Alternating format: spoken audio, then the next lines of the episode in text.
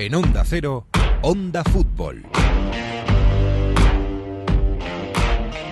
Alguna vez, de alguna manera, todo acaba volviendo, incluso este año, en el que no se respetan del todo las leyes de la vida normal. Sí, incluso este año. Vuelve la gente a las gradas de Londres, es poco, pero es bonito ver Craven Cottage recibiendo al Liverpool con algo de público y también con camisetas de Diop, aquel senegalés que pasó por encima de Francia en un mundial y que después pasó por la Premier y que ha muerto prematuramente esta semana.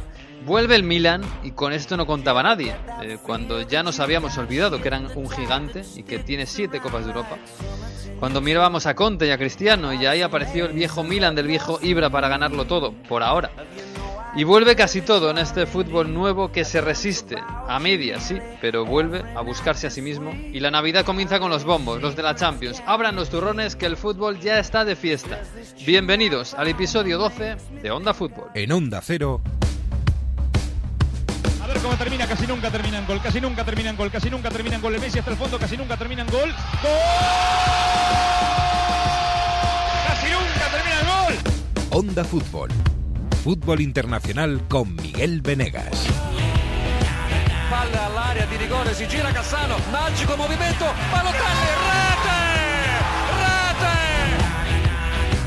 David Villa darting through the middle. He's got it between the two, and he's won the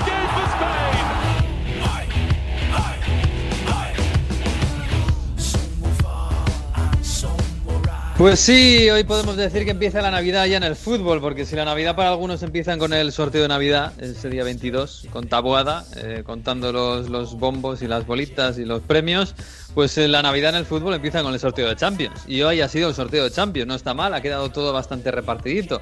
Gladbach City, Atlético Chelsea, Oporto Juve, Sevilla Dortmund, Lazio Bayern, Leipzig Liverpool, Atalanta Real Madrid y Barça París, que creo que es lo más gordo de todo.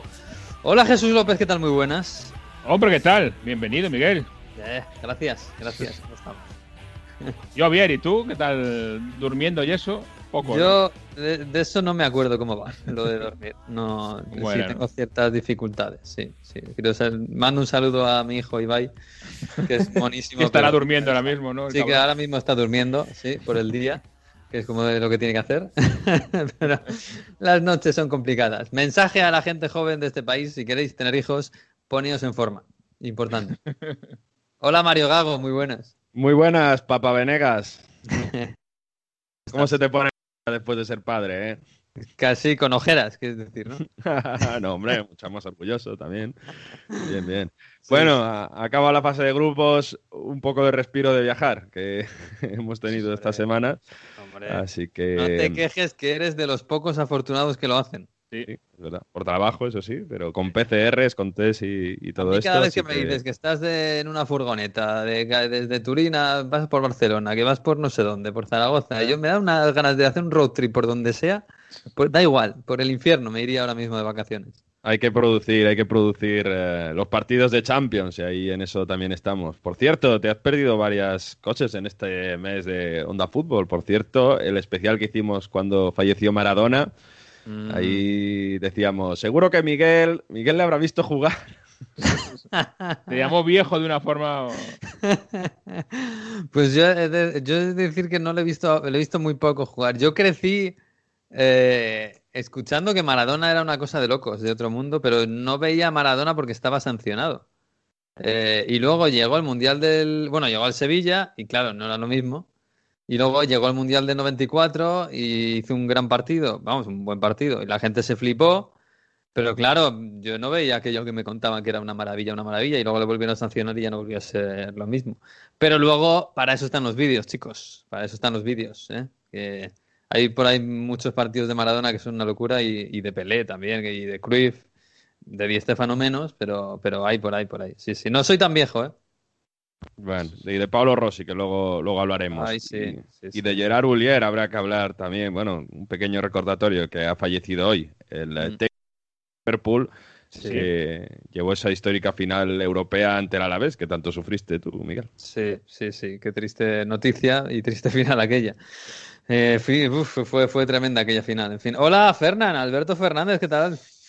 Pues mal, mal, porque con lo bien que estábamos sin ti, ahora ya has vuelto y, pues nada, aguantarte otra vez. Lo único bueno es que Mourinho sigue el colíder de la Premier y, y el resto todo igual. Pero no me digáis que ha estado este tío este mes entero con Mourinho dando la matraca. Y más, y más, y más. Hombre, habrá que sacar pecho. Después de estar en la cueva los últimos años, pues habrá que sacar pecho ahora, ¿no? Pues que te Porfa. perdiste las victorias contra el Manchester City, contra el Manchester United, Arsenal. contra el Arsenal. Hombre, Estaba mejor yo cambiando pañales, te lo digo.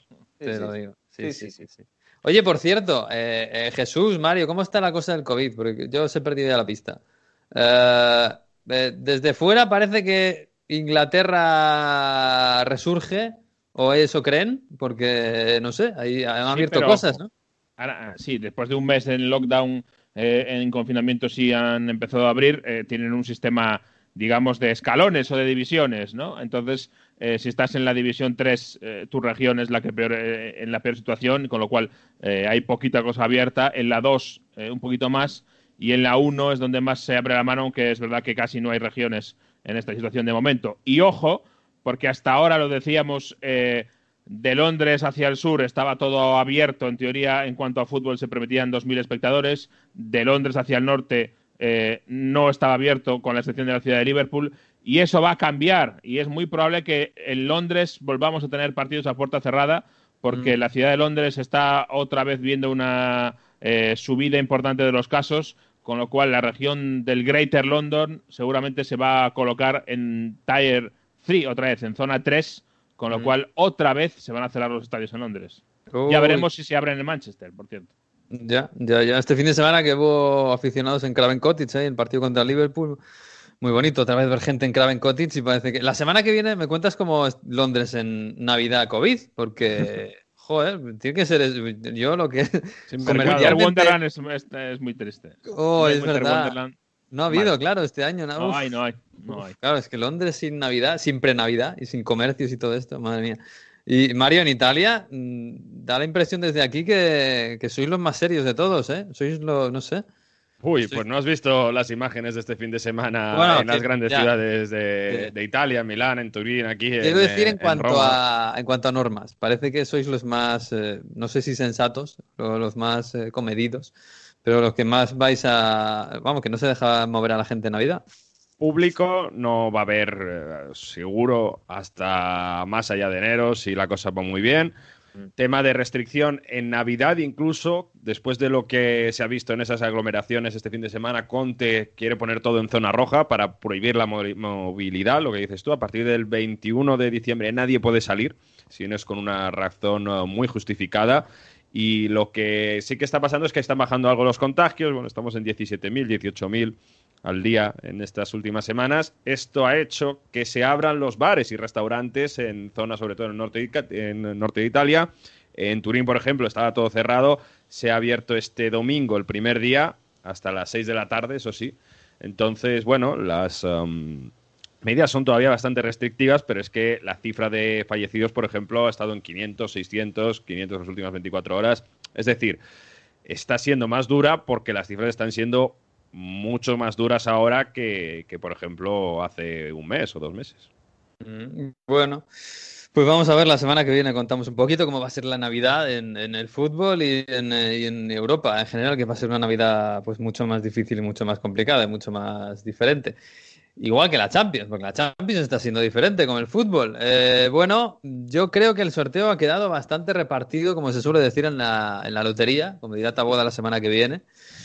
No sé por qué queréis empezar, porque yo tengo muchas ganas de que, de que Mario me cuente qué pasa en la Atalanta y si, y si el Madrid tiene que tener miedo al Atalanta. Porque, porque, bueno, yo ayer decía, el Atalanta es un tiro al aire, te- es capaz de ganar a cualquiera en un partido eh, 5-0 o perder 0-5. Pero, no sé, ¿se va a encontrar el Madrid en un Atalanta con, en guerra civil? Hombre, faltan dos meses, pero es verdad que es muy probable que se vaya a encontrar un Atalanta sin Papu Gómez. Vamos a hablar Uf, en eso es el mucho, ¿eh? espacio de Serie A, como dijo Gasperini, que puede evolucionar este equipo, pero sí, es un Atalanta con el vestuario un poco, no roto, pero donde sí que hay personajes importantes que no tienen el mismo feeling con su entrenador. Después de un tiempo, bueno, parece que el equipo no, no acaba de funcionar igual, aunque este fin de semana, por ejemplo, ganó bien a la Fiorentina, una Fiorentina que está en crisis.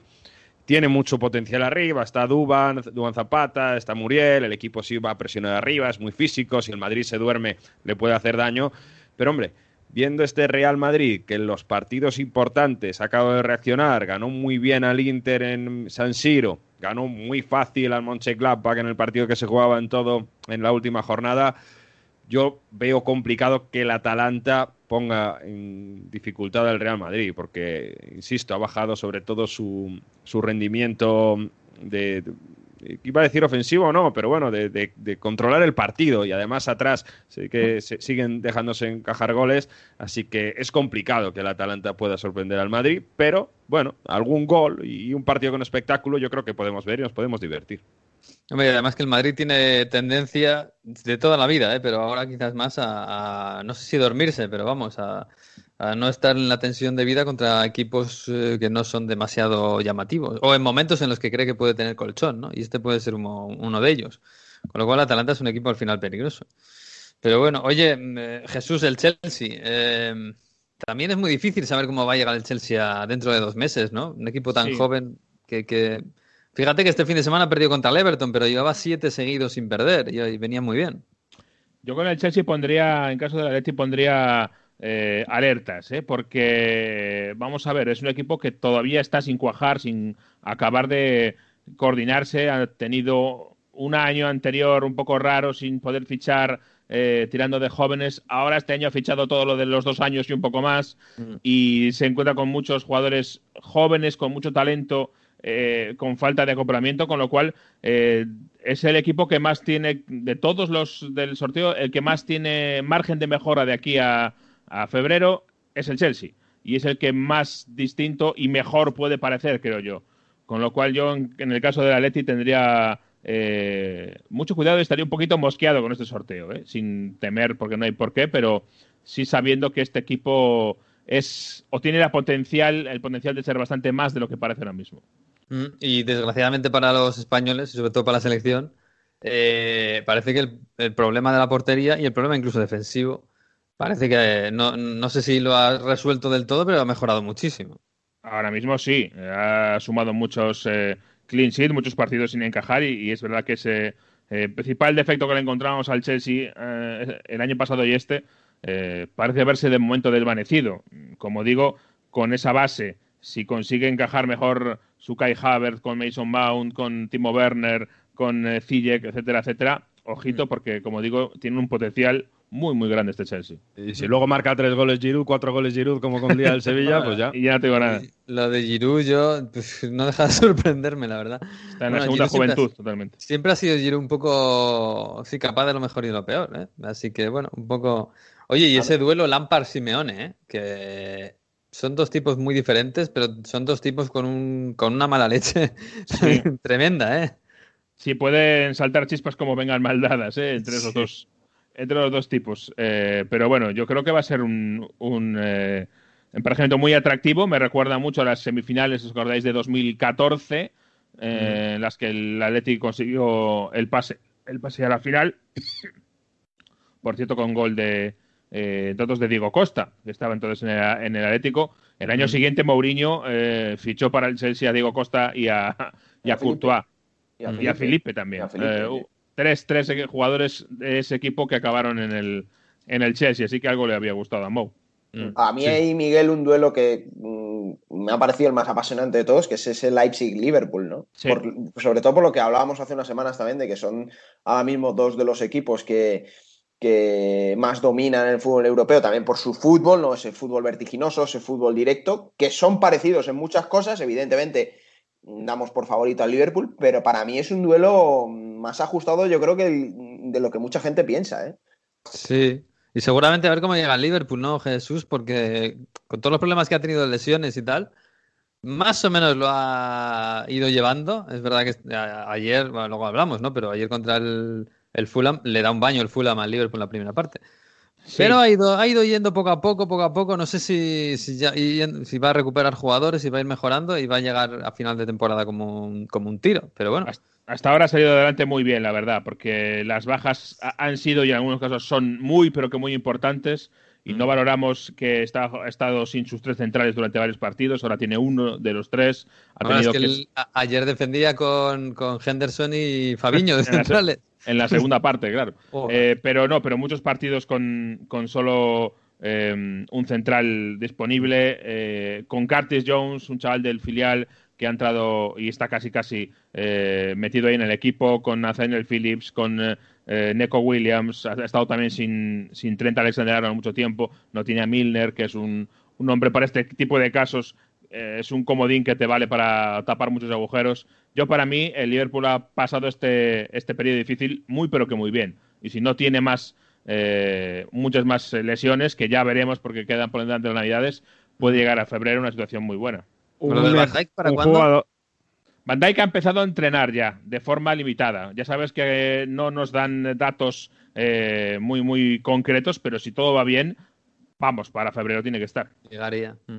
Iba a decir que un jugador que en teoría debería estar en esta eliminatoria es Soboslai, ¿no? Que firmará con el Leipzig si no pasa nada, así que un peligro más para el Liverpool. Sí, Ojo, y, no dicho, y se, me ha se me ha olvidado, Tiago Alcántara, que nos hemos olvidado totalmente de Tiago Alcántara, pero está ahí en el Liverpool. Sí, que no aparece. Que Soboslai, un gran fichaje difícil, ¿eh? Por parte del Leipzig que se lo ha quitado en extremis al, Salzburgo. No, yo, yo, creo que Nagelsmann puede estar especialmente motivado por ganarle la, partida táctica a Klopp. Sí, claro. O sea, sin duda ese es un aliciente de la eliminatoria, más allá de lo que hemos hablado, que son dos buenos equipos, pero en, el banquillo creo que Nagelsmann, debe estar especialmente motivado ante esta eliminatoria. Pues va a ser muy interesante porque Klopp es un entrenador al que le ves venir en general, porque, bueno, sabes cómo juega y digamos que va a calzón quitado eh, y, sí, y sabes que el equipo te va a presionar, que va a ser intenso, etcétera, que si le metes un gol y se mete, te mete un gol y se mete atrás va a ser unas balas a la contra. Pero Nagelsmann es un entrenador muy camaleónico ¿eh? y tengo muchas ganas de ver esa partida como, de ajedrez, cómo se la plantea a Klopp y cómo mueve el equipo. Un Leipzig que, que, un día juega con defensa de tres, otro con defensa de cuatro, otra con tres adelante, otra con dos media puntas. O sea, que es que es un equipo muy camaleónico, ¿no? Y es interesante, la verdad. Y dos equipos muy jóvenes, dos equipos que son verticales. Sí, sí, va a ser bonito. Mm, ofensivos. Veremos, goles casi seguro, sí, sí. Sí, sí, sí, sí, seguro. Bueno, em, a ver, de lo que nos queda. Eh, el Dortmund contra el Sevilla. Vamos, vamos a dejarlo gordo para el final. bueno, este, este fin también el Dortmund me pasa incluso más que con el Chelsea. No sabemos cómo va a llegar el Dortmund dentro de dos meses. De hecho, no sabemos si va a llegar Haaland. Eh, no sabemos quién va a ser el entrenador. Debería, debería, debería, pero bueno, se, supone que no es seguro ¿no? que llegue. Eh, el entrenador es un interino, más o menos el Dortmund quiere hacer un poco lo que hizo el año pasado el Bayern con Flick. Vamos a ver que los milagros son una vez eh, cada cierto tiempo. Pero bueno, un equipo muy joven, Giovanni Reina, Bellingham, ahora Moukoko, que acaba de, acaba de llegar. Bueno, es un equipo que, es difícil de catalogar. Y más si juegas contra el Sevilla, que sí, es un equipo que juega muy bien, pero que también es un equipo que tiene cierta irregularidad por, por inexperiencia, por lo que sea. Yo no sé cómo lo veis. ¿eh? Si llega Haaland, si llega Haaland, dice Mario que lo normal es que llegue, ese duelo con los Diego Carlos y Cundé puede ser un atractivo interesante. se tendrá que, subirle la chepa, porque Haaland mide dos metros. Sí, pero con Diego Carlos ahí, ahí van, ¿eh? eh con Diego Carlos sí. sí, sí. No sé, pero es, difícil ¿eh? para mí hacer un pronóstico. Yo, ah, si se jugara hoy, diría que el Sevilla es favorito, claramente. Para mí también. Pero dentro de dos meses me, cuesta, me cuesta dar un pronóstico, la verdad. El eh, partido, yo creo que el Sevilla ha tenido bastante suerte en el sorteo, por lo que le podía haber tocado, pero además por cómo juega el Dortmund, que digamos que el Sevilla yo creo que tiene más capacidad de controlar el partido.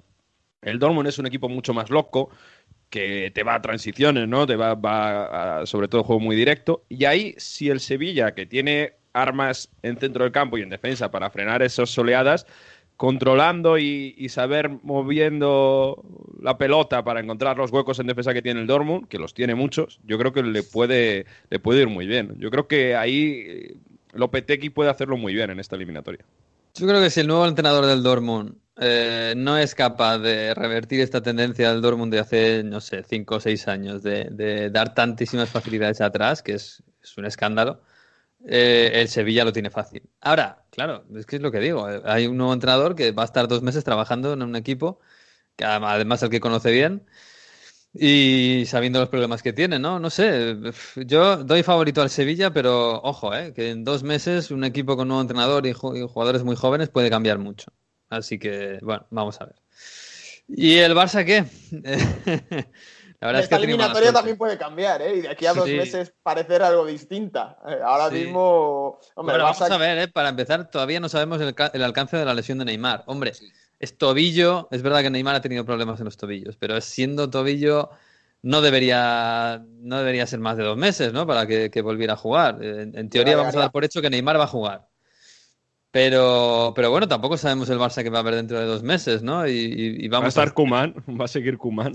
Hombre, en teoría, sí. en teoría, sí. Pero bueno, ha tenido muy mala suerte el Barça, ¿eh? Hombre, eh, primero mala suerte y segundo que que, ha perdido el partido y es segundo de grupo. Con lo cual, bueno, es mala suerte buscada en este caso. Sí, claro, claro. Pero le podía haber tocado algo, mejor y también algo peor, ¿eh? como dice Mario. Eh, de todos modos, para mí, eh, este es otro de esos. de esos esas eliminatorias muy marcadas también por la emoción, ¿no?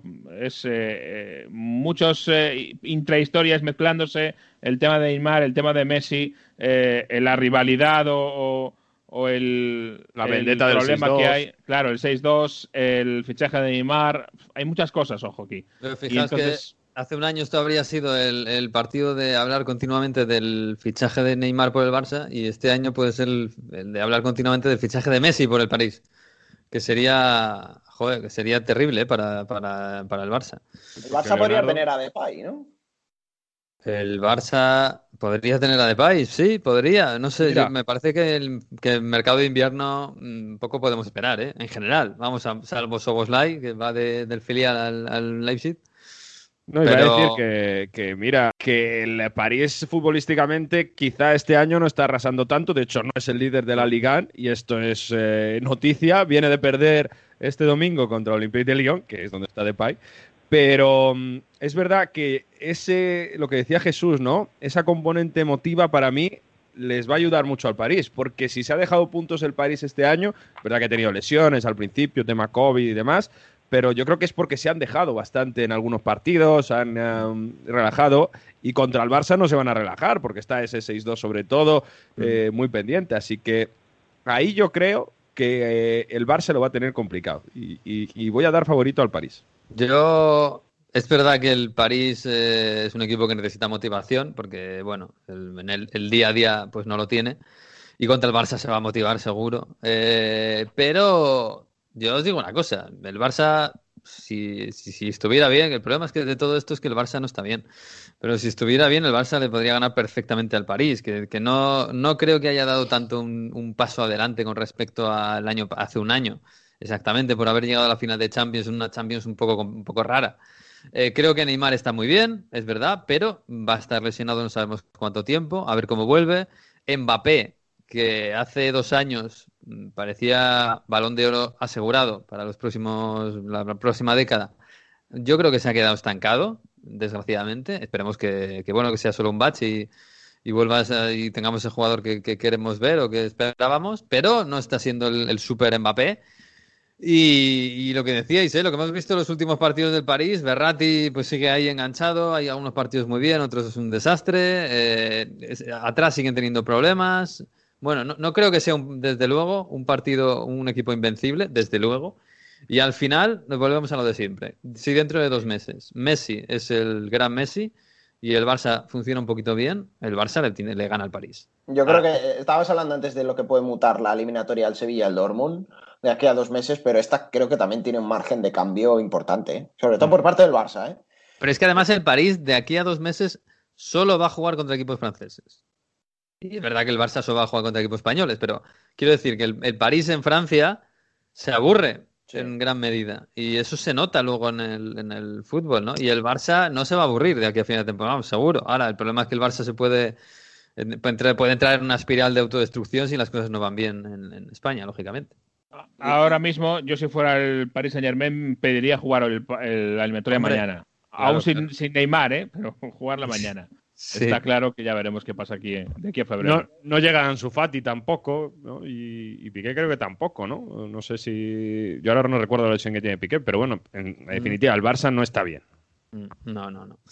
Bueno, pues lo veremos. El, el, el Gladbach City, Miguel, porque a mí es le podemos dar sobre el papel favorito al City, igual que a la Juve contra el Oporto, ¿no? Pero al, al Gladbach Vaya suerte, han tenido le veo los dos como para el, el, un equipo que el, se le puede resultar un granito a Guardiola, ¿eh? Nah, para nada, no estoy sí, de acuerdo. a ver, el Gladbach no es mal equipo, lo que pasa es que este City de Guardiola, ahora hablamos con Jesús del, del partido el sábado, pero el City de Guardiola yo creo que es el, el equipo de Guardiola más eh, aburrido que le he visto nunca, el menos brillante, el que está ahora mismo, ¿eh? Pero también es un equipo que, que, que, es bastante solvente contra equipos pequeños, creo, ¿eh? Contra el Gladbach yo no, no lo veo. Vamos, el que Gladbach, podría pasar.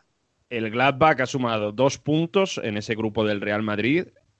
Un empate contra, contra el Real Madrid otro, grupo, y otro empate contra el Inter. Y luego lo demás lo ha hecho contra el Shakhtar. Es que los, sí. los equipos grandes han perdido en casa contra el Inter. El otro día en Valdebebas fue un desastre. Que sí, que, que tiene jugadores, pero. Yo no digo que, yo no digo que, le, que, que tiene yo no digo que le vaya, le vaya a dar un susto a, al City. ¿eh? Sí, yo no digo que el Glava le vaya a dar un susto, pero que puede ser un equipo molesto. Que sí, nah. molesto sí, molesto sí. Pero, joder, que es un equipo complea con, con Marcus Thuram, con, con Neuhaus y Kramer, pues hombre, a ver, no es lo mismo ¿eh? que lo del City. Y el City. El City pues, no el está City bien, pero ha tenido suerte con este. Con claro. Este yo creo que el City al Tran Tran incluso le, le tiene que ganar al Gladbach. Eh, igual que la Juve al Oporto. Bueno, más todavía la Juve al Oporto. Titi y Juve, Titi y Juve son los grandes uh, for, afortunados del, del, sorteo y la Juve de verdad que puede agradecer mucho este sorteo. Porque... Bueno, el Bayern, ¿eh? El Bayern también tampoco se puede quejar mucho. Bueno, sí. pero para lo que había la Lazio era un poco, ¿no? Un término medio, ¿no, Mario? Es verdad que la Lazio no está tampoco demasiado bien, sobre todo en campeonato y que eh, también tiene movidas ahí con el presidente. Vamos a ver qué pasa con Luis Alberto, que está un poco peleado con la sociedad por el tema del avión. Es un equipo que sí, que tiene algunos uh, detalles de, con, gracias a sus buenos futbolistas, porque está inmóvil bien, porque Milinkovic sigue haciendo golazos de falta, aunque es un poco irregular, pero obviamente no tiene el ritmo para aguantar al Bayern y, y, y, por desgracia te voy a decir que incluso en Múnich podemos ver una goleada sonrojante si no mejoran en defensa, que está jugando Parolo atrás estos días. O sea que, y si está Patrick con, con todo el bien que queremos a, a, Patrick, pero no tiene nivel para parar todas las armas que tiene Lewandowski y compañía, así que creo que va a estar demasiado des desigualada. Y, y la Juve igual incluso no jugando al fútbol, incluso sufriendo contra equipos que se atascan, pues bueno, al final están Cristiano Ronaldo, Morata y Cuadrado, que está a un nivel excepcional, pues oye, eh, por bandas pueden abrir muy bien al Porto, sin, sin duda. Sí, desde luego el Porto era un poco la cenicienta. Pues así tenemos este cuadro, que no ha quedado mal porque ha quedado bastante repartidito. A mí, yo digo lo mismo que llevo diciendo estos meses. Hay un solo equipo en Europa, para mí, que está bien, tranquilo y haciendo los deberes, que es el Bayern. El resto me da la impresión de que están sobre, sobre, sobreviviendo y buscándose. Y, y, todos, ¿eh? desde Liverpool, City, eh, la Juve, el Madrid, el Barça, todos, todos. Es una temporada muy atípica, es una temporada Mucho. muy rara eh, después de la anterior, de empezar tan tarde, de casi no hacer eh, pretemporada, con lo cual es hasta cierto punto lógico. ¿eh? Nadie está tan seguro como podía estar. Bueno, y la locura de, de este año que, que, todos los líderes están en Europa League, que esa es otra. Eh, Europa League, Real Sociedad Manchester United, Villarreal Salzburgo, Granada Nápoles. Eh, uf, ha quedado bonito. ha sí, quedado sí. complicado, pero bonito. Eh, pff, no sé, también, también te digo una cosa, Jesús. Eh, esto del United es casi casi como lo del Chelsea, pero en un escalón inferior, ¿no? No sabemos qué United vamos a tener dentro de dos meses. Sí, aunque yo en este caso tengo menos confianza de que sea claramente mejor que el actual. ¿eh? Tiene todavía margen de empeoramiento, ¿no? Exacto, porque la trayectoria no es exactamente la misma. Eh, entonces ya veremos. Yo no creo que haya. Eh, el año pasado sí, sí ocurrió, ¿eh? porque el año pasado el, el United sí. en enero cambió, sobre todo por la llegada de, de Bruno Fernández. Eh, veo difícil que por segundo año consecutivo haya un cambio gordo en la dinámica del equipo en, en enero, porque no sé si va a empezar a, gastar Ed Woodward mucho más dinero este, este invierno, y porque tampoco creo que sea inminente eh, un posible cese de, de Solskjaer, la verdad. Eh, por lo menos por las señales que nos da el club. Así que eh, ahora mismo yo doy como favorito a la Real Sociedad en este, en este cruce. Yo también, ¿eh? Yo también. Es verdad que, pues, si, miramos la plantilla, mm, tiene mucho, tendría mucho margen de mejora el United si, si lo hiciera bien, porque tenía jugadores muy buenos. Pero a día de hoy la Real está por encima del United, esto es así. Em, Mario, el Napoli, que va a jugar contra el Granada, eh, también eliminatoria bonita, ¿eh? quizás no tan fuerte como ese Real Sociedad United, pero ojo, ¿eh?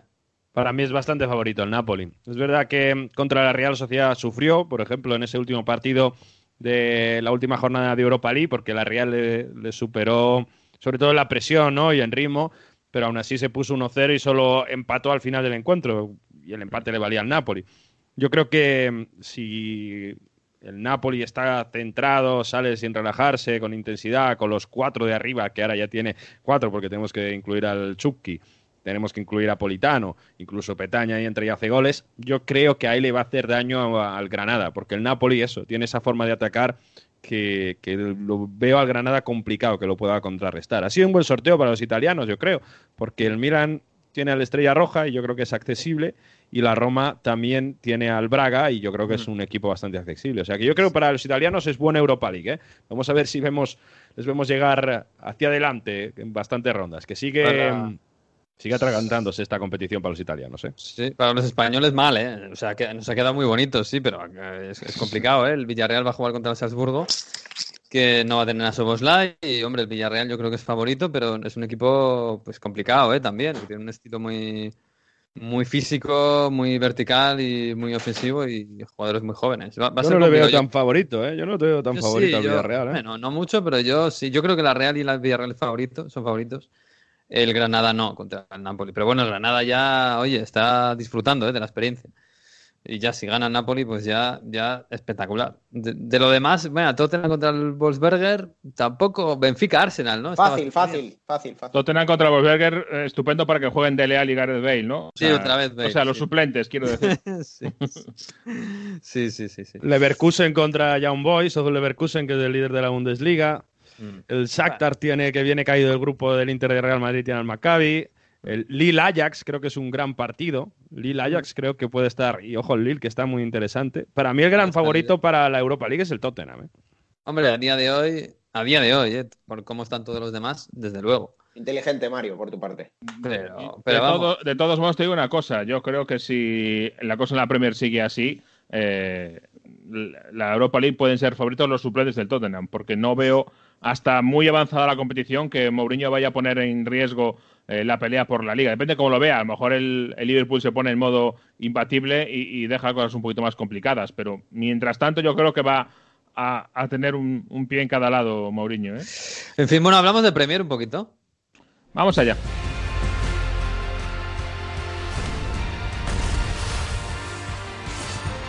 Bueno, Jesús, esto es el himno este nuevo de la Premier que se han sacado, ¿no? Sí, y la verdad es que tengo que decir que que está creciendo en mí, ¿eh? que cada vez me gusta más y yo me, veo en, la cabina de transmisión de narración antes de los partidos eh, tarareando y, dándole con la manita a la, a, la ah, mesa. se pega, ¿eh? Se pega. Se pega, se pega, sí. Ah, Esta parte que tiene un poquito más de, de ritmillo. Ya, ya, ya. Oye, llevo, pues eso, un mes así un poco medio conectado, medio desconectado de estas cosas que tiene de no dormir. Y, mm, ¿Y, qué mm, de verdad el Arsenal está pensando en, lo lejos que está el descenso? Es que la verdad es que es eh, preocupante lo del Arsenal. ¿eh? ¿eh? está en un momento malísimo de resultados. Había empezado, había acabado la temporada pasada ganando la FA Cup, había empezado esta ganando también otro título. Parecía que todo le iba bien al, al equipo de Arteta y más o menos, no quiero tampoco culparle directamente, pero más o menos en el tiempo coincidiendo con la renovación eh, de Aubameyang, el día aquel en que todo el mundo en, el Arsenal estaba y se les prometía muy felices, hemos empezado bien la temporada, campeones de Copa, renueva Aubameyang, todo maravilloso y fantástico, pues el equipo ha ido hacia abajo cada vez más, la verdad. Y esto ya es bastante, bastante eh, difícil de asumir. Aparece ya, como te acuerdas que siempre hablábamos del Wenger out, trending in London, pues ahora ha aparecido ya el Arteta out otra vez. Y es que el equipo jugaba contra un a ver, si borramos los nombres de los equipos, juega contra un rival directo por evitar el descenso en el Barley. Eh, es así, eso, no, ha perdido. no va a ser consuelo, me parece a mí. ¿eh? ha perdido 0-1 con el Barley en casa, que estaba en zona de, de descenso. Ha salido el Barley eh, y se ha acercado al Arsenal mucho. Eh, Fulham con 8 puntos a la marca del descenso. Barley con 9 que ha salido. Y el Arsenal solo tiene 13. 13 puntos en 12 jornadas, 12 partidos. Y el Barley un partido menos, por cierto, un partido que tiene que jugar todavía, o sea que este podría eh, casi casi cogerle. Es muy complicado lo del Arsenal ahora mismo, está en un momento en el que no sale nada, en el que siempre hay algún problema, una tarjeta roja, el otro día era la de PP, ahora la de Chaka, una tarjeta roja totalmente evitable. Absurda. en fin, parece que todo lo que le iba bien y le salía todo bien al principio a en el Arsenal se ha cambiado eh, la marea y, ahora va todo mal. Y aún por encima de momento no hay noticia, pero tiene un troll eh, propio en redes sociales que es eh, Osil, que siempre deja algún mensajito en sus redes sociales como de troll sin, sin, sacar mucho la patita. Esta vez de momento creo que no lo ha hecho, pero aún por encima tiene ese, ese incendio por debajo, ¿no? Un poco soterrado, pero ahí está. Ese recuerdo, ¿no? El fantasma que está por ahí, que, que todo el mundo sabe que está ahí y nadie habla de él. y además, y, pero le pagan, ¿eh? Bien. Sí, sí, bien pagado. Sí, sí. Así que ahí está el Arsenal. Y escuchábamos a Arteta que por lo menos eh, de momento ha decidido eh, seguir haciendo piña con sus jugadores y no empezar esa guerra de echar culpas a unos o a otros, sino de momento hace piña con ellos. And in these conditions, even worse. Which conditions? The conditions that we are in, without winning football matches, you cannot do that.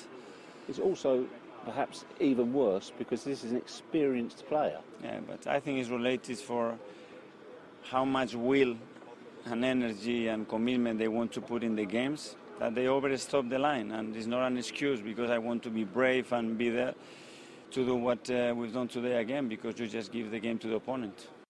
Bueno, fíjate que era un buen momento para darle un tirón de las orejas a Saka, ¿eh? porque madre mía. Eh, también entiendo que. Yo entiendo a Arteta que, joder, yo, yo pensaría, ¿eh? yo no tengo la culpa de que Aubameyang se marque un gol por la puerta y que Saka se, se, se autoexpulse agarrándole el cuello a otro, ¿no? Sí, es, eh, lo defiende Arteta como significa que está metido en el partido. Pues sí, hombre, pues estará metido en el partido, pero no es exactamente lo que buscamos.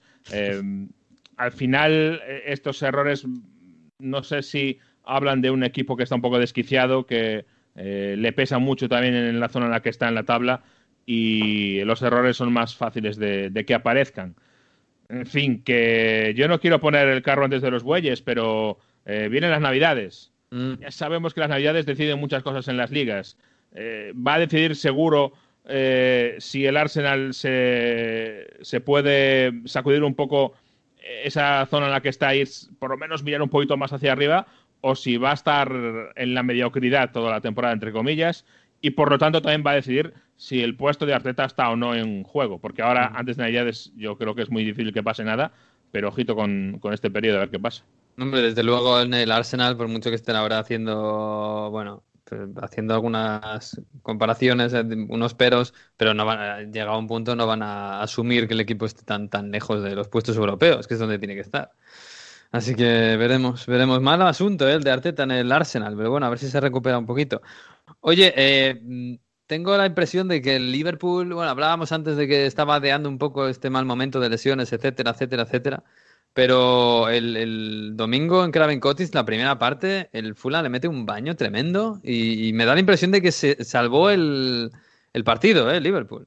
Sí, es uno de esos eh, partidos que ya no se veían en este fútbol a puerta cerrada porque es eh, equipo pequeño, campo pequeño, día de lluvia, de viento, mucho frío, porque allí en Craven Cottage, eh, frente al, al, río, frente al Támesis, siempre hace muy frío en, invierno. Y se vio superado. El Liverpool eh, aprendió lo que era jugar contra el Liverpool de 2017. Un equipo que viene a por ti desde el principio, que tiene el acierto para eh, montar contras peligrosas, que te coge la espalda, que te gana por puro empuje, por pura insistencia. Y eso es lo que sufrió el Liverpool a manos de, este sorprendente Fulham. Tuvo Iván Cabaleiro opciones varias para haber dejado casi casi resuelto el partido, por lo menos si no ha resuelto así con un margen mucho más amplio y falló bastante Iván Cabaleiro, no pudo eh, tener más que ese 1-0 eh, al descanso y en la segunda parte lo acabó pagando el Fulham. Eh, hizo varios cambios enormemente ofensivos Jürgen Klopp, lo comentamos antes, Jordan Henderson acabó de central junto a Fabiño, eso ya te da, te da, una idea. Luego por encima acabó prácticamente con, con, tres defensas solo y aún así no le dio mucho, no le dio mucho, solo para un empate eh, al final con un penalti. Por cierto, si no sale Camara en el Fulham a jugar el otro día en los últimos minutos, igual pierde Liverpool. Porque Camara no dio una, entregó varios pases al rival, sacó la mano en una barrera eh, para hacer el penalti, que ya me dirás tú si tienes la, el tamaño que tiene Camara. sí, yo creo que de hombro a hombro, de hombro, a hombro es como, es como de ir del estadio del Fulham del Chelsea, más o menos, es de hombro a hombro de Camara. Eh, ¿cómo sacas la mano en una barrera? Si ya, vamos, no cubrirás ese espacio ya de sobra. Pues saca el brazo, saca la mano y eso es penalti. En una barrera, en una falta que iba mal tirada. Ah. Si no es por eso, probablemente el Liverpool hubiera perdido. Y para mí no hubiera sido ni mucho menos injusto. El Liverpool tuvo el dominio, apenas tuvo ocasiones claras. La de Henderson en la segunda parte, eh, pase maravilloso de Firmino, pero poco más, ¿eh?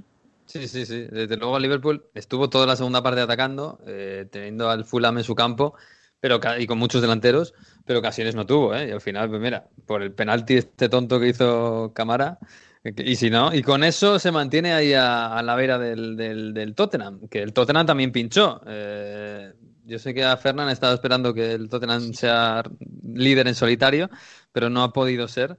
Porque, bueno, no sé si porque se durmieron un poquito, el partido contra el Crystal Palace, eh, errores en las porterías. Al final, Guaita, que que falla en el, gol del en el gol del Tottenham, luego en, el último minuto hace un paradón a, Dyer espectacular, y esto es el fútbol. Se un partido muy decidido por los porteros, como dices. Mm. Primero Guaita eh, tuvo el error y luego hizo esa parada, y el gol de, del Crystal Palace, eh, pues es un error claro de, eh, Hugo Llorí.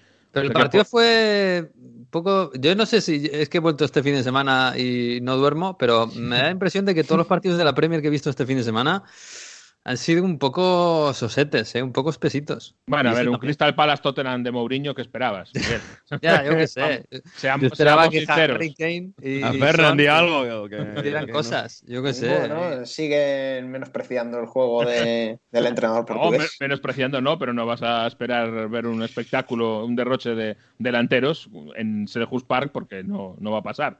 Yo, eh, con un este poquito de Harry Kane y Son ya me conformaba. Y, bueno, lo que vimos de Harry Kane y Son fue un disparo desde su casa que falló Guaita y que fue gol. Pero nada, una cosa un poquito fría, ¿eh? un poquito fría. Una cosa curiosa es que los dos colíderes jugaron en Londres en estadios con público. Y no ganaron, o sea que el público fue determinante. Eh, bueno, no. Desde luego, en el, en el, caso del Fulham, yo estoy convencido de que sin público ese partido no, no es igual ni se le parece. La primera parte hubiera sido distinta. Esa, ese ambiente, ese de repente llegas y el equipo pequeño te pasa por encima porque sale con una eh, agresividad y un empuje que te sorprende, eso le pasó a Liverpool, eso sin público no hubiera pasado, yo estoy convencido.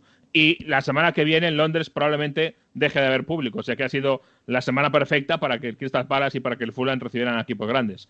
Ya te digo que la semana que viene, eh, a partir posiblemente del fin de semana, eh, no va a haber público en Londres, casi seguro. Y a lo mejor se abre en Manchester, ya veremos. Depende de mm. las decisiones que tome el gobierno.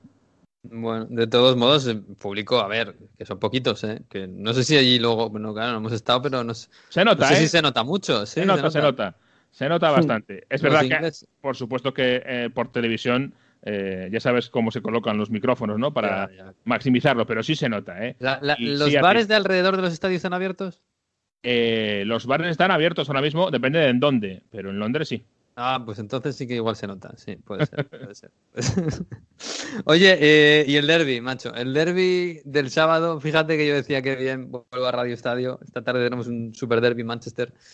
Eh, a, ver, a ver si el United resurge un poquito, a ver si Pogba, tal, a ver si el City le, vuelve a meter mano, ¿no?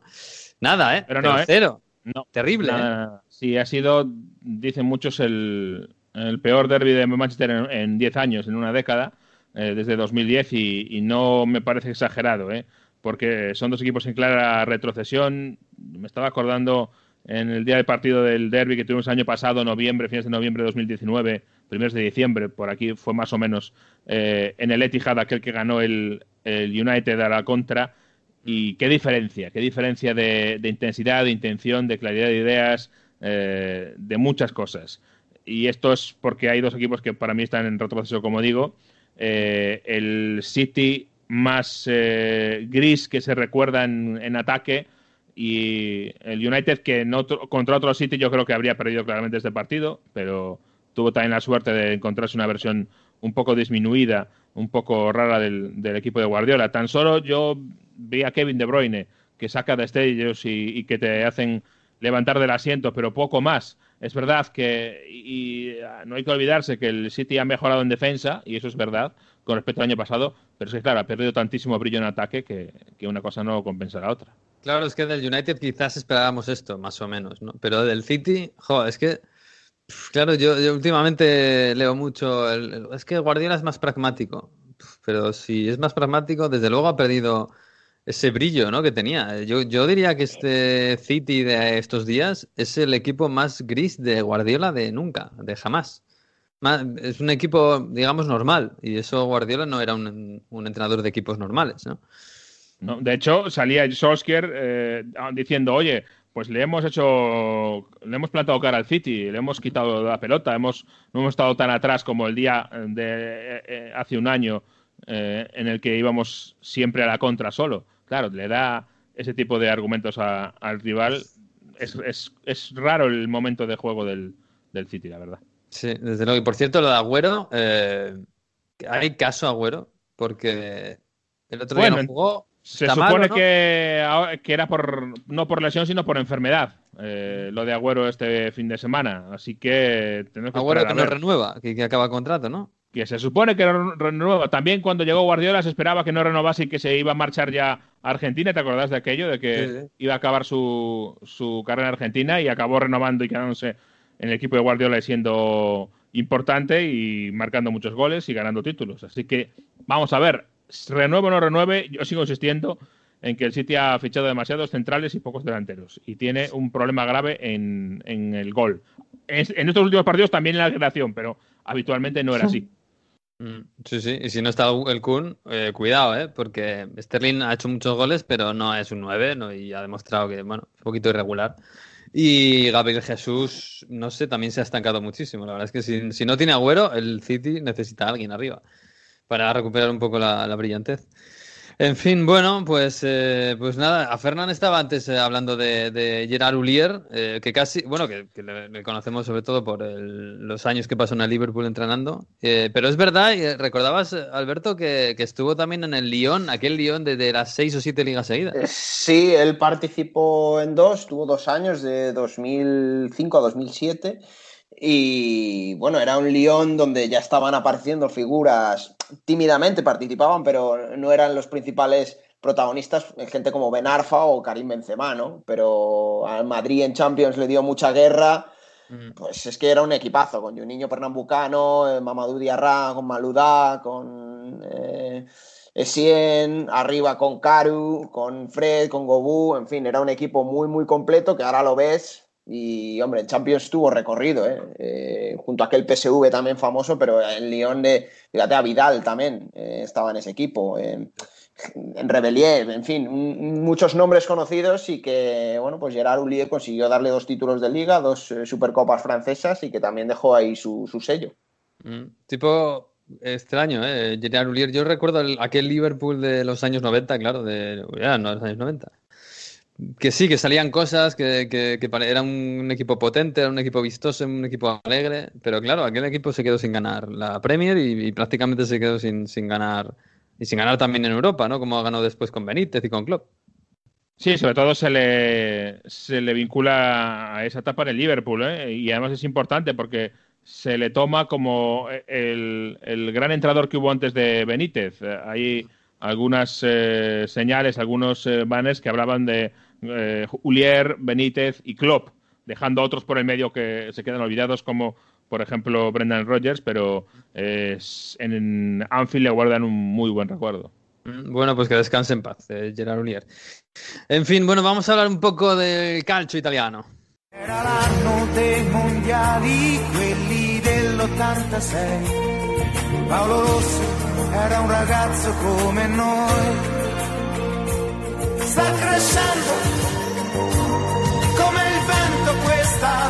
Bueno, Mario, esta canzone, pues sí, imagino que habla de, de- del el héroe que hemos perdido en Italia esta semana, ¿no? En el fútbol italiano, Paolo Rossi. Habla del Mundiales del 86, después de aquel del 82, donde Paolo Rossi fue la gran figura. A Paolo Rossi se le quería muchísimo en Italia, por cómo era futbolísticamente y cómo era después eh, fuera, y cómo durante los años pues estaba siempre comentando los partidos y, cómo era una figura más entre conocida entre prácticamente la televisión y, y todo el mundo del fútbol.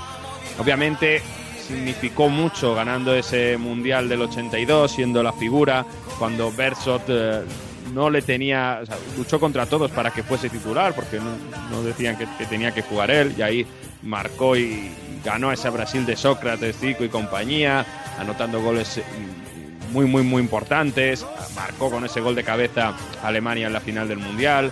Ganó el Balón de Oro. Luego, cuando estuvo la Juventus, también ganó muchos títulos. Era un futbolista normal y, sobre todo, eh, pues se le recuerda mucho por cómo logró reponerse de las eh, de, todo lo malo que le pasó. Lesiones en la rodilla las tenía machacadas. Estuvo en el escándalo del Totonero, en el que eh, había apuestas ahí de por medio y eso, es- de hecho estuvo inhabilitado dos años y después de eso se rehizo. Y fue importante en ese Mundial del 82 y mm, se hizo sin tener un físico predominante, yendo contra mucha gente, pues eh, demostrando su inteligencia futbolística, esos goles, le hizo que, hacerse importante y sobre todo en una época donde Italia pasaba de los años de plomo, de esos años tan complicados, pues en ese mundial Italia da un poco alegría al país, eh, vinieron los años 80 felices, esta canción es de un poco de esos años y ahí Pablo Rossi era la gran imagen. Entonces Pablo Rossi era una imagen muy buena futbolísticamente, han marcado gente más goles que él, pero cómo lo hacía le ha hecho determinante y sobre todo con ese carisma que tenía, esa felicidad, y es lo que os he traído un corte de Beppe Bergomi que lo, lo, lo resume, ¿no? Que era un hombre con una sonrisa y con una capacidad de unir a todos increíble. Le, le sue parole mi hanno permesso di, di entrare a far parte di quel gruppo, ecco. Quelle sono le, le prime cose che, che mi vengono in mente, ma soprattutto il suo sorriso e la, la- la sua gioia che portava, insomma, dentro, dentro il nostro gruppo, ma dentro nelle case degli italiani. Beppe Bergomi, que recuerda a un jugador que unió a todos en ese vestuario de España 92 y era tan importante su figura que ha nacido una iniciativa en redes sociales apoyada por diferentes medios de comunicación para que, insisto, Paolo Rossi no era un gran goleador, pero lo hacía en eh, partidos importantes. Marcaba muchos goles, ha habido mejores que él. Para explicarme, era un goleador, pero no el mejor de todos. Pero cómo lo hacía, en los momentos que lo hacía le hicieron ser muy importante. Bueno, pues gracias a eso, en redes sociales y en medios de comunicación, ha nacido la iniciativa que el trofeo de Capo Canoniere de la Serie A, a partir del próximo año, lleve el nombre de Paolo Rossi, un poco lo que pasa en España con Pichichi. Con Pichichi, Sí, sería bonito. La verdad es que la historia, yo más que de Rossi futbolista, yo me quedo con, de- con Rossi la historia, porque es- la historia del Mundial de España de, de Rossi es espectacular. Venía dos años eh, sancionado por, el, por, por las apuestas ilegales. Eh, Bersot, como decías tú, se empeña en llevarlo contra la opinión de todo el mundo. La primera fase allí, que por cierto estaban en Vigo, concentrados, eh, eh, es un desastre el equipo y Rossi, y siguen criticando a Bersot por poner a Rossi. Decían incluso que estaba enfermo.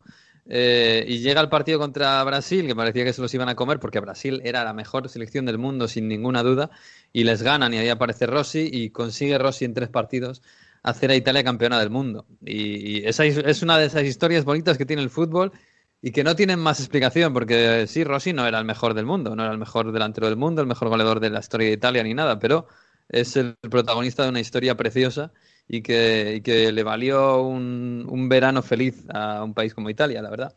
Es, es tremendo. Oye, lo, lo- lo terrible de esto este fin de semana, hemos visto bonitas imágenes en Vincenza, ¿no? Del, funeral, ahí con los compañeros de la selección del 82, llevando el féretro. Y a la vez, eh, fíjate la terrible noticia de que entraron en casa de su viuda, ¿no? A, a robar. Sí, en su casa. Por suerte, parece que los trofeos futbolísticos no les tocaron, pero sí que se llevaron dinero. Pero en fin, eh, la, noticia que demuestra bajeza moral o la ética que hay algunos. Por cierto, en Perulla, eh, muy emocionante también, el juego en Perulla. Tuvo muchos problemas para destacar la, Juventus, tuvo que ir cedido. Insisto, una historia de superación y con la que muchos italianos eh, le, se, iba a decir se reconocen, pero que, le admiraban, es decir, le caía bien a todo el mundo y tenía siempre una gran sonrisa, incluso en televisión y demás. Y oye, que no es fácil encontrar a alguien que siempre esté de buen humor y todo el mundo eh, reconoce eso, que siempre estaba con una sonrisa y siempre disponible para todos. La, gran la imagen típica de Rossi es en el césped del Bernabéu con la Copa del Mundo sonriendo como un niño feliz. Y, es cómo, celebraba, eh, con esos saltos de alegría increíbles. Es que es eso. Era un tipo normal, feliz. Sí, sí, sí, sí, sí, feliz, tremendo. Oye, no sé si justo lo contrario a Antonio Conte, que está así un poquito con el ceño fruncido ¿eh? todo el día. No sé si las críticas, claro, esto de haberse quedado fuera de Champions eh, y de Europa League. Eh, ¿Cómo está la cosa por allí? Porque el Inter, bueno, el Inter está ahí, ¿no? Está cerquita del Milan, está pelín por encima de la Juve. Bueno, podríamos decir que está, está donde tiene que estar, en la Liga, no en la Champions. Pero, pero el equipo arrecian las críticas, ¿no? porque se ha quedado fuera de la Champions, fuera de la Europa League. Eh, es verdad que el equipo reaccionó este fin de semana contra Cagliari, empezó perdiendo, pero luego se rehizo muy bien, ayuda de los eh, errores defensivos del eh, conjunto de Francesco también, pero bueno, se rehizo y eso es lo importante pero obviamente estamos en la semana de, la eliminación, ¿no? Y de la eliminación por no ganar al Shakhtar, porque en eh, dos partidos dominando, creando ocasiones de todo tipo, no has logrado marcar al Shakhtar, incluso cuando tira y parece que tenía el portero batido, se estrella el balón contra Lukaku, que estaba ahí en medio, y evidentemente está dado mucho lugar para, para, memes. De hecho, este lunes ha caído Google, yo creo que lo ha sabido todo el mundo, y la broma es, están los interistas buscando a qué hora es el sorteo de las competiciones europeas del Inter. Bueno, eh, esto ha habido la, la, gran broma y obviamente eh, después del partido había mucha expectación porque Conte, recordamos, cobra 12 millones de euros al año. No puede ser que Antonio Conte caiga otra vez eliminado de Europa como le ha pasado ya muchísimas veces. Y es que... Tiene el, San Benito siempre, ¿no? incluso con la Juve no, no llegó a hacer nunca nada, ¿no? En Champions. Y cayó en la fase de grupos en aquel encuentro en Galatasaray que llovió y tuvieron mm. que, retrasarlo al día siguiente y no pasó del empate. Sí, no, no se le da bastante bien las fases de grupos de, de Champions a Antonio Conte. Pero digo yo, el año pasado, cuando cae el Inter, eh, se decía, bueno, es que la guerra del Inter este año es, la liga, ¿no? Es el campeonato doméstico, pero tampoco planta batalla hasta el final. Y este año es que no le queda otra. Exacto, porque ahora sí que no tiene otra cosa. O sea, no tiene tampoco la Europa League para. Entonces le, están diciendo que ahora tiene que ir a top y que tiene una plantilla para eso. Y esto es el gran. Em, las grandes críticas que está recibiendo Antonio Conte. Que Gallardini sea titular por encima de un Eriksen que nunca se ha adaptado. Que, por cierto, el otro día jugó titular le cambió y salió dando una patada ya. Primer gesto de rabia. Hemos dicho ya aquí que Eriksen saldrá del Inter en enero si no pasa nada raro. El caramelo, ¿eh? Para este mercado invernal. Absolutamente. Él y Papo, ya la que hablaremos. Yo creo que son los grandes caramelos de, de Italia. Pero, en definitiva, eso. Muchísimas críticas a Conte porque le decían, contra el Shakhtar estos partidos tienes que ganarlo. Tú has sido entrenador y si no es de una manera, de otra. Tenías que haber sacado a lo mejor a Alexis antes, porque le sacas solo en el minuto 75. Tenías que ir arriba con todo, además sabiendo que al mismo tiempo en Madrid no estaban empatando. El Madrid ganaba su partido, así que ganando clasificabas. Pues se lo comentó Capello, es un corte un poco largo, pero yo creo que lo vais a entender porque se entiende bastante bien en italiano. Eh, le dice que, eh, bueno, pues si los equipos te estudian muy bien y, te logran mantener eh, sin hacer goles, tienes que tener un plan B para sacarlo, ¿no? Porque el Inter goleó al Shakhtar en Europa League hace apenas unos meses. Bueno, pues se cabrea tanto Conte que dice, tenéis que estudiar antes, tenéis que pensar antes de hacer las preguntas. Mira, escuchad. Ma un problema di gioco in che senso? Ma, eh, oggi lo Shakhtar è venuto, ha, ha stravolto il, un sistema uh, di gioco per loro che è, il, uh, è l'Ave Maria. Chi gioca contro di noi stravolge ogni volta il sistema per prepararci. Pensate prima di fare le domande. Ascolta una cosa, visto che vi studiano e vi preparano, tu non hai mai un piano B per eh, ribaltare le situazioni? Sì, il piano B ce l'abbiamo. Eh, non l'ho visto stasera. Però non ve lo diciamo perché no, non vogliamo, non vogliamo non vogliamo renderlo pubblico, altrimenti poi diventa pure, ci parlano pure il piano B e siamo rovinati.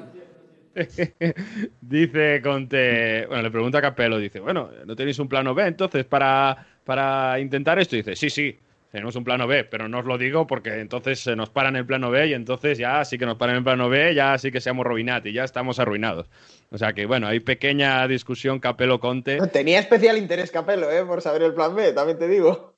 Pero hombre, ¿cómo, El plan B, sí, sí, pero Lo, lo tenemos, pero no lo vamos a usar cuando vamos perdiendo los de la Champions porque ¿Qué broma, nos lo qué- qué broma es esta? Claro, claro. entonces imaginaos eh, las bromas que ha habido con esto, con, con Conte, incluso durante este fin de semana, en definitiva. El plan B de Conte que nunca sabremos. El plan B de Conte, que es sacar un, un defensa más, seguramente. Ay, en fin, en fin. Bueno, vamos a ver, ¿eh? porque ahora sí- que tiene la obligación de, de plantar cara a la Juve y, y ganar- intentar ganar la- el Scudetto. Lo que pasa es que ahora ahí tenemos un- un- no sé, un, no sé si un tercero en discordia, un invitado especial con el que no contábamos, porque yo te juro que me fui hace un mes diciendo el Milan, el Milan, hombre, está ahí, pero bueno, pero caerá. Pero caerá. Y el Milan sigue ahí, macho. Es que el Milan no pierde desde marzo, desde antes del COVID. Y con la derrota del Atlético de Madrid es el último, el único equipo de las grandes ligas europeas que sigue invicto. Lo, Pero logró- vamos a ver. Esto, o sea, con Ibra, vale. Pero un equipo que tiene a, a una delantera que es Analoglu, Samu Castillejo, eh, Brahim Díaz, eh, Rebic.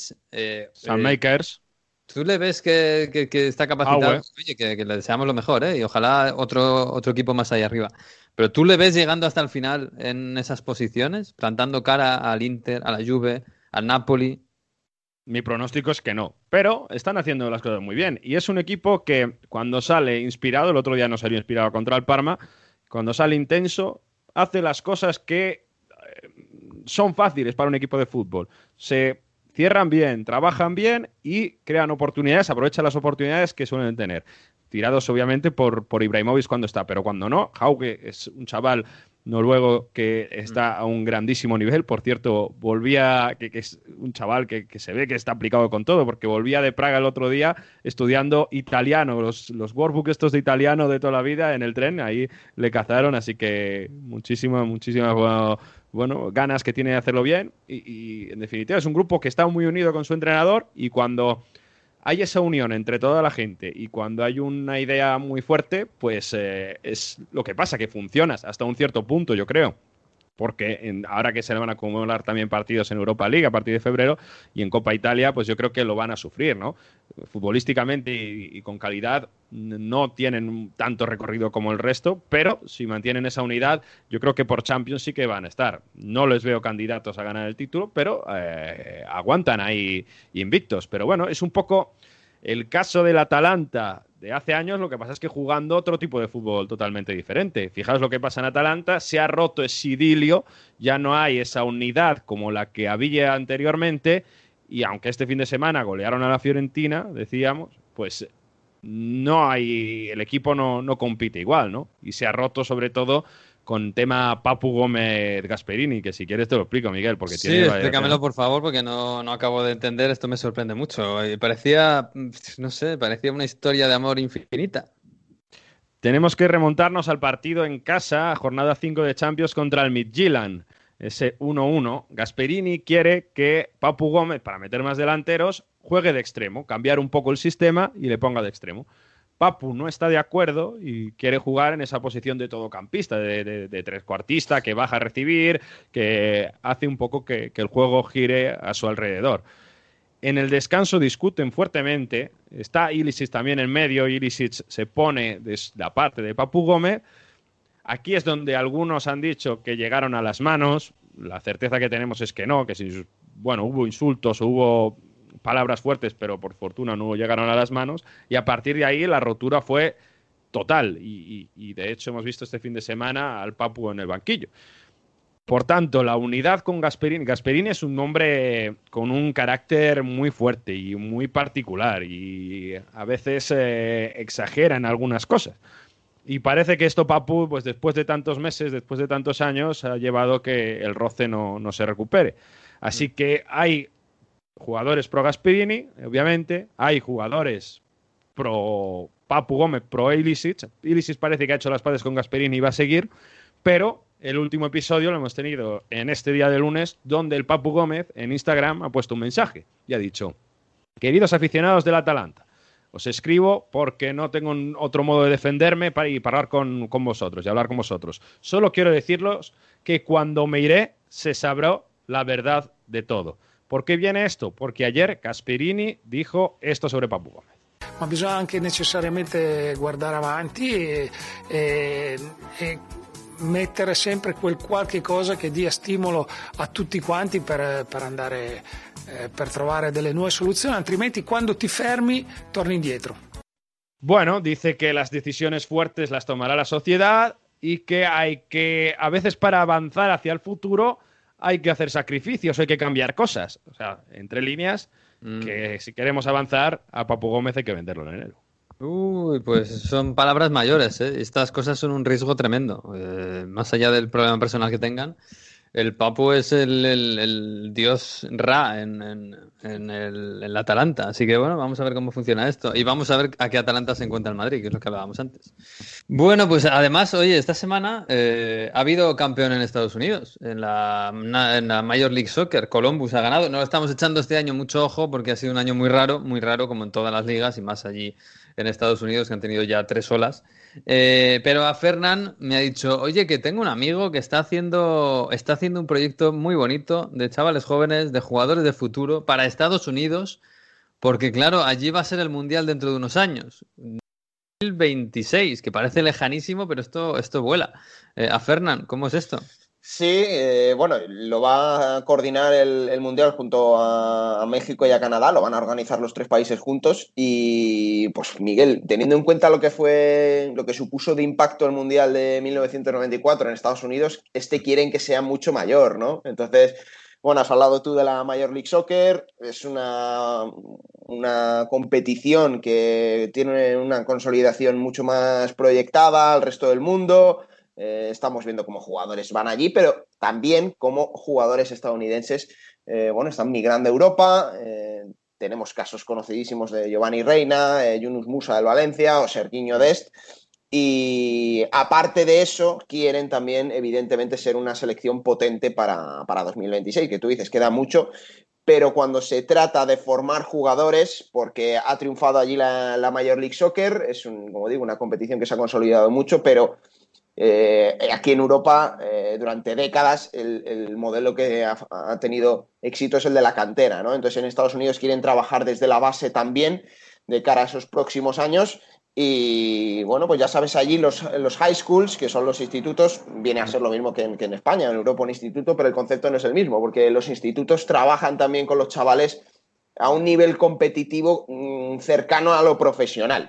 Entonces, eh, bueno, esos eh, institutos han tejido una red, ¿no? Eh, una, telaraña para lanzarla hacia Europa y en España y fichar así cracks para, sus equipos. Hay que decir que becan a chavales y chicos y chicas de entre 14 y 17 años, una beca del 100%, tema de gastos de residencia y de vuelos, de transporte y todo, para poderse formar en Estados Unidos y aquí en España lo coordina la asociación de aquí para afuera. Y quién mejor que su portavoz, Alberto Albertos, para que bueno, nos cuente un poquito cómo funciona.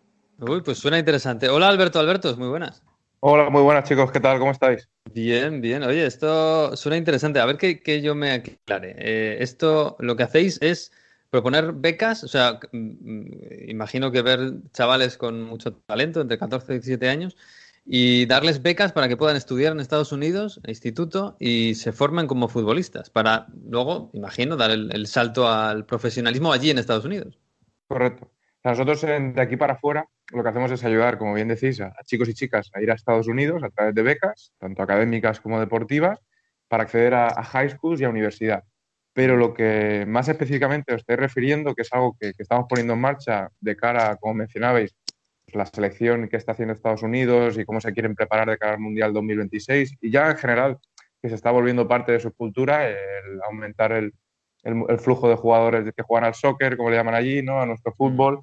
Entonces nosotros lo que hemos puesto en marcha ahora son dos becas que se llaman de aquí para afuera pro, becas completas para ir a este tipo de high schools donde pues, el nivel de estaciones, nivel de competición, entrenan seis días por semana, dos horas al día. La verdad que es muy, muy alto y para que dos de los seleccionados pues puedan disfrutar de lo que es una experiencia en Estados Unidos, además de eso, de competir a, un gran nivel y, poder formarse para luego dar el salto ya sea a la universidad o bueno, la opción siempre está ahí de la MLS, USL, las ligas eh, semi-pro y profesionales de Estados Unidos. Claro, porque aquí, eh, claro, tú le cuentas a alguien, no, pues te vas ahí al instituto a jugar al fútbol en el equipo del instituto. Y claro, con la, con la, imagen que tenemos aquí de los, de los equipos yo jugué en el equipo de mi colegio y muy fantástico y, muy bien, pero claro, no es lo mismo, ¿no? O sea, allí digamos que los institutos funcionan a nivel deportivo como aquí los clubs, los clubs de cantera, claro, los clubs no, no, no los clubs profesionales, pero sí los clubs de cantera al más, al más alto nivel. O sea que ahí esto de que vemos en las películas del estadio grande y lleno y la gente tomando eso súper, súper, súper en serio, es lo normal allí. Esa es la, realidad allí en Estados Unidos. Sí que es verdad que, claro, aquí tenemos un poco la imagen de el nivel es muy bajo a nivel escolar. Estados Unidos que es otro concepto completamente. Allí los chicos y chicas desde ya desde primaria empiezan a involucrarse en equipos, en, el colegio, eh, viajan, compiten, van a diferentes estados, compiten por la conferencia de su propio estado y ya cuando llega a high school es cuando da ese salto cualitativo a la hora de que allí se están preparando para poder dar el, máximo rendimiento y acceder luego a la universidad, ¿no? que es el siguiente paso, ya sea por la vía académica o por la deportiva, en este caso obviamente aprovechando el fútbol, para que te den una beca pues, que puede estar valorada como las que llevamos en, de aquí para fuera pro en más de 60 mil dólares. Entonces sí que es algo que los colegios, los high schools con los que trabajamos, se lo toman muy, muy en serio, invierten mucho en los chicos y chicas que, a los cuales van a becar, porque al final son un poco los, como bien decía, ¿no? Del estadio lleno, la gente animando, todos locos. Es así, o sea, ellos están dispuestos a apostar mucho por ello, porque luego está representando a su equipo, está representando al centro, y es algo que, vamos, para allí lo, lo viven con una intensidad muy alta, la verdad. Y Hollywood que hace unas películas fantásticas. De... Oyen, ah, yo tengo algún amigo que es experto en, bueno, experto, que es muy aficionado a todo el, deporte americano, el deporte estadounidense. Y cuando le pregunté qué era el deporte más seguido allí, eh, me dijo que el deporte más seguido es el, fútbol americano de universidad, más que el profesional. Claro, pero yo lo que no sé es cómo funciona ahora mismo el soccer, el, fútbol europeo, en, las universidades. Si tiene, hombre, tanto tienen como el fútbol americano, no tendrá, por supuesto. Pero si ese es, también un, deporte que se sigue mucho y si tiene eh, bueno, incluso casi competencia con la Major League Soccer. La verdad que el, fútbol americano está, está, todavía allá arriba. Yo estuve allí unos años eh, compitiendo en una universidad, jugando y estudiando y se lo decía siempre allí a, la gente de ya veréis como el fútbol, el soccer va a ser el deporte número uno. Y claro, nadie me toma en serio. Pero sí que es verdad que al, verlo allí en vivo, trabajar con clubes, eh, ser profesor en, colegios, como yo he visto en primera mano, de que la gran mayoría de chicos y chicas jóvenes juegan al fútbol en los colegios. El fútbol americano es algo que por las contusiones, los golpes, etcétera, etcétera, hay muchas lesiones que han ido saliendo. Muchos padres ya ven el fútbol como algo un poquito más seguro, algo más divertido, es mucho más accesible y entonces se está viendo un, crecimiento altísimo de, chicos y chicas que juegan allí. De cara a la universidad, o sea, se están viendo, como, como te digo, cómo se relaciona esto. Niveles más altos, la gente se involucra más, todo el mundo lo conoce un poquito más el fútbol, es un deporte que es muy interesante porque nunca es lo mismo. Siempre nosotros lo sabemos, ¿no? El fútbol, cada partido es un mundo. Y la verdad que la universidad, luego depende obviamente de, la universidad que vayas o el high school al que vayas, porque hay de todos los niveles. No es solo niveles altísimos o solo niveles muy, muy flojitos. Hay de todo, como en todos sitios, pero sí que es verdad que se está viendo mucho. ¿no? Sobre todo porque hay muchos internacionales, tanto a nivel de high school como de universidad. Entonces, eso hace que pues, sea un poquito más social, que todo el mundo se conozca y, la verdad que está teniendo mucho, mucho apoyo en los últimos años. Cada vez lo está teniendo más. Mm. Hemos visto, eh, Alberto, como también la, Federación de Fútbol de, Estados Unidos ha hecho algo similar a, lo vuestro, ¿no? Que, eh, bueno, capta jóvenes extranjeros que, pese a haber nacido en otros países, decía antes el caso de Serginho Dest, ¿no? Eh, ha nacido en Países Bajos, su padre es de origen surinamés y, bueno, al final la nacionalidad estadounidense es la que le ha abierto las puertas de, tener esa nacionalidad y poder jugar con la selección, pero tú ves mm, lo que te transmiten a ti o que os transmiten a vosotros desde Estados Unidos es que ellos quieren llegar fuerte a este Mundial de 2026 y que luego fluya otra vez todo un poquito después del boom, o que de verdad ellos tienen como objetivo ser una potencia mundial o una potencia similar a, los equipos fuertes en Europa. No, no, en Estados Unidos, vamos, por lo menos por lo que yo tengo entendido y lo que he podido ver de primera mano, ellos quieren llegar ahí arriba, a competir con, con las grandes potencias de Europa, como tú dices. Si nos fijamos en todos los otros deportes, realmente hay muy pocos en los que Estados Unidos no esté ahí arriba, por lo menos tenga algún atleta a nivel muy, muy alto, algún equipo. Y el fútbol yo creo lo que le está faltando y por eso es por lo que están apostando tanto y quieren moverlo todo, porque tienen el, tienen el, están aprendiendo mucho de metodología, tienen las instalaciones, tienen los recursos y ahora solo falta un poco eso, ¿no? el material humano de, jugadores y jugadoras que vayan a Estados Unidos, que empiecen a, sentarse allí, que hagan vida allí y que forme parte de la cultura para la que tú dices, ¿no? Que a lo mejor un chico o chica que haya venido de algún otro país, haya hecho vida allí o se haya formado desde allí desde pequeño y llegue a, a un nivel muy, muy alto, como puede ser el profesional, que representa a Estados Unidos para, poder elevar incluso un poquito más el nivel. Alberto, yo, te quería preguntar por em, el tema, ha dicho Miguel, ¿no? Que se ha decidido la MLS este, este fin de semana. Bueno, ¿hay, ¿hay alguno de los equipos que esté, que sea más propenso de los que estamos viendo, ¿no? El New York City, Toronto, que siempre está ahí arriba, el mismo Columbus que ha ganado, Filadelfia, que, que está, que está apostando más a estas nueva cantera, ¿no? Esta, intentar traer chavales nuevos de, otros equipos ahí. Eh, bueno, no sé, alguna realidad futbolística que, esté intentando transformarse también, como lo está intentando, bueno, pues eh, el resto y la federación, que decía Alberto, para, para traer talento nuevo desde fuera. Pues no te podría decir nada, nada específico, la verdad que hasta, ese punto no, no, conozco, pero sí sé que, que todos los equipos eh, a nivel profesional, porque conozco entrenadores de alguna cantera y demás, sí que hacen campus, hacen clinics, ¿no? Como se le llama, no sé cómo se, se suele conocer aquí, pero como campus de, de, jugadores que quieren ir a demostrar. O sea, que todos ya creo que yo, yo creo que están ya buscando un poco el, quién va a ser el siguiente jugador al que podamos traer aquí, sea americano o extranjero y, que esté allí viviendo o que esté allí compitiendo. Y yo creo que son todos los que, lo que están apostando, seguramente algunos un poquito más que otros, pero las oportunidades son muy amplias, ¿no? Sobre todo al acceder desde allí, desde un uno de, por lo, por lo, menos de nuestros high schools, por la exposición que tienes a, a, universidades de Estados Unidos, lo cual es el mejor enlace o la mejor catapulta para dar el salto al profesionalismo. Entonces, muchas veces nos hemos encontrado con campus, en clinics, en partidos de, a nivel muy alto de colegios o high schools con los que trabajamos, incluso universidades con las que hemos trabajado, a entrenadores de este tipo de equipos, o sea, te digo, reclutando, ojeando, hablando con otros entrenadores, haciendo seguimientos y luego está siempre el draft, ¿no? Igual que se hace la draft para la, para la NBA, en la MLS funciona muy parecido. Entonces, todos los equipos luego tienen la oportunidad de, eso, de fichar a los jugadores que, que más, más, han destacado o que más les han sorprendido durante esa temporada de universidad. Pues yo creo que lo importante, lo realmente importante, ¿no? cuando ponemos esto en perspectiva, es de que los high schools con los que trabajamos, este tipo de colegios que están muy bien relacionados con muy buenas universidades de Estados Unidos, es lo que te da ese salto o te puede dar, ayudar a dar ese paso a estar luego en un nivel muy alto de cara a universidad para tener el máximo número de opciones para luego dar el salto como puede ser a la MLS. Mm. Pues sí, pues bueno, pues vamos a ver, ¿eh? 2026. Yo te digo una cosa, Alberto, en, en, el 94, que me pilló, creo que fue el primer mundial que vi entero, de verdad. Eh, me decía, mira, Estados Unidos que están apostando, Estados Unidos el futuro, Estados Unidos el futuro. Bueno, 30 años después, a lo mejor el futuro de verdad llega a Estados Unidos, porque Giovanni Reina, Pulisic, eh, bueno, jugadores que, están saliendo. Giovanni Reina va a tener en 2026, va a tener 23 años, Pulisic va a tener 27, 28. O sea que, bueno, parece que Mimbres empieza a ver y parece que Estados Unidos eh, cada vez va dando pasitos, aunque cortitos. Y este proyecto, pues eh, a ver si ayuda un poquito y incluso a ver si a personas eh, les, les, ayuda a hacerse un futuro por allí, por Estados Unidos, y pues luego quizás volver a Europa o no. En fin, pero engrandecer el fútbol. Así que nada, Alberto, que te deseamos eh, lo mejor, que siga adelante este proyecto y que, y que, puedas volver a Estados Unidos, porque imagino que ahora con el COVID lo tienes complicado, ¿no? Está complicado, sí, la verdad que sí. Pero bueno, está, está mejorando la cosa de cara por lo menos a los estudiantes, tienen muchas más facilidades por el, tipo de visado y, mm. y, nada, muchísimas gracias por vuestro tiempo chicos y, encantado. Pues un abrazo Alberto, gracias. Igualmente, que vaya muy bien. Hasta luego.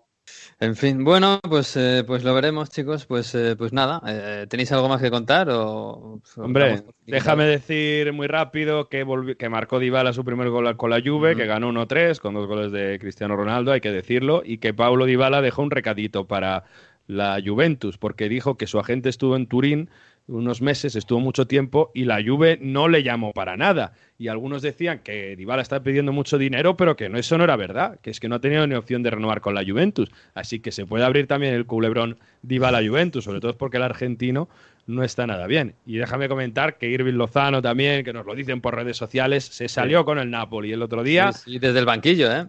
Y haciendo las cosas muy bien. Y este Napoli, bueno, con Gatuso a la cabeza parece que puede ir muy bien y la goleada de la Roma, que yo creo que la Roma puede estar en Champions el año que viene, ¿eh? ya hablaremos tranquilamente porque tiene mucho, muchas cosas en ataque. la Roma es una montaña rusa, Mario, como la ciudad, al fin y al cabo, pero bueno. Como la vida.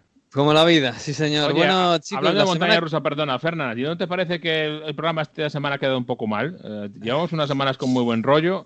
Eh, no sé, no sé. Se, se, me ha hecho un poco pesado. Sí, sí. Al le falta energía. Me sobraba una voz, no sé. No sé. sí, eso es verdad es verdad.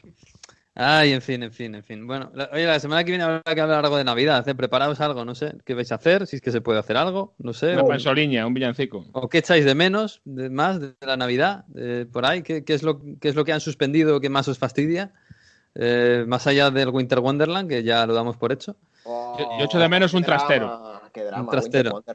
¿Sabes por qué un trastero? Porque, porque quería haber colocado un árbol de Navidad en mi nueva casa pero no tengo trastero. Y he pensado, ¿y dónde lo coloco el resto del año?